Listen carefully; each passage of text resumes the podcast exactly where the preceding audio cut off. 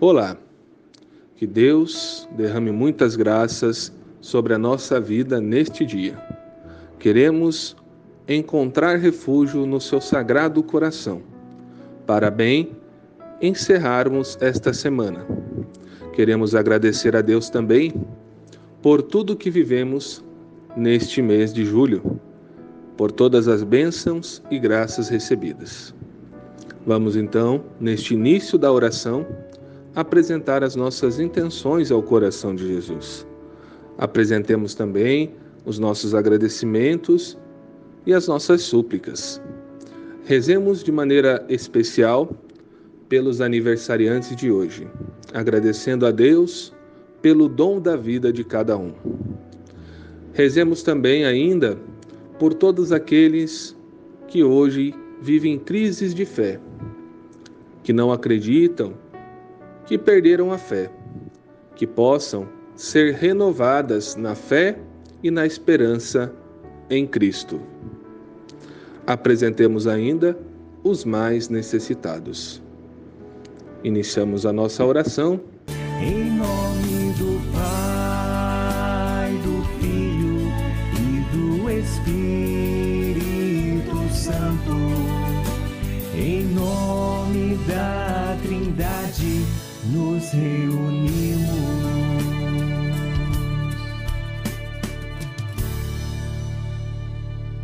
Vamos neste momento rezar o oferecimento do nosso dia.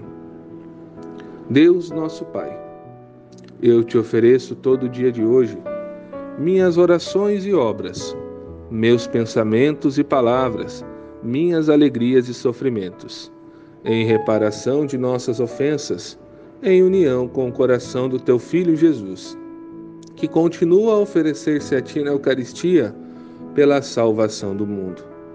Que o Espírito Santo que guiou Jesus seja meu guia e meu amparo neste dia, para que eu possa ser testemunha do teu amor. Com Maria, mãe de Jesus e da Igreja, rezo especialmente pelas intenções do Santo Padre para este mês. Vamos então meditar no dia de hoje com o Evangelho de Mateus 13, dos 54 ao 58. Naquele tempo, dirigindo-se para a sua terra, Jesus ensinava na sinagoga, de modo que ficavam admirados e diziam: De onde lhe vem essa sabedoria e esses milagres? Não é o filho do carpinteiro? Sua mãe não se chama Maria e seus irmãos não são Tiago, José, Simão e Judas? E suas irmãs não moram conosco? Então, de onde lhe vem tudo isso? E ficaram escandalizados por causa dele.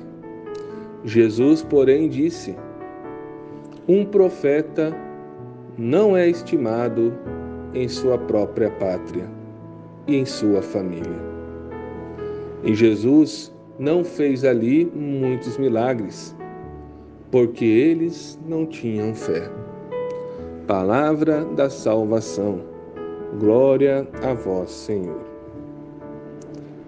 Neste trecho do capítulo 13 de Mateus, vemos que Jesus ensinava na sinagoga.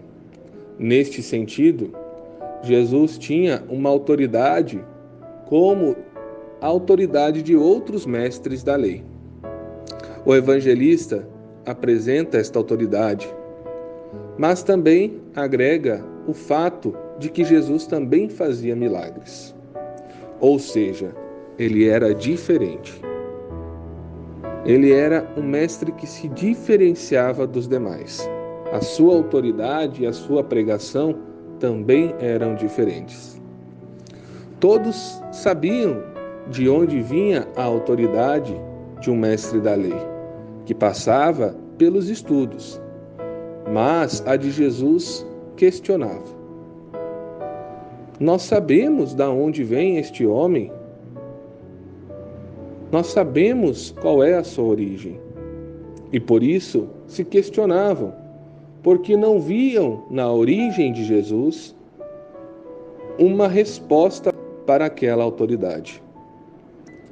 Ainda hoje, as pessoas também fecham o coração para a mensagem de Jesus.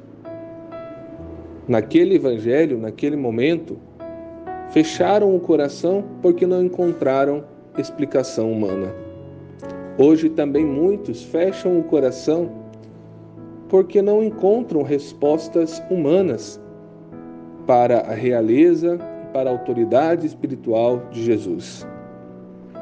Muitos ainda hoje preferem não acreditar, escolhem apenas talvez aquilo que seja interessante nas palavras de Jesus e ainda vivem e fazem suas escolhas segundo as suas próprias ideias ou até mesmo ideologias.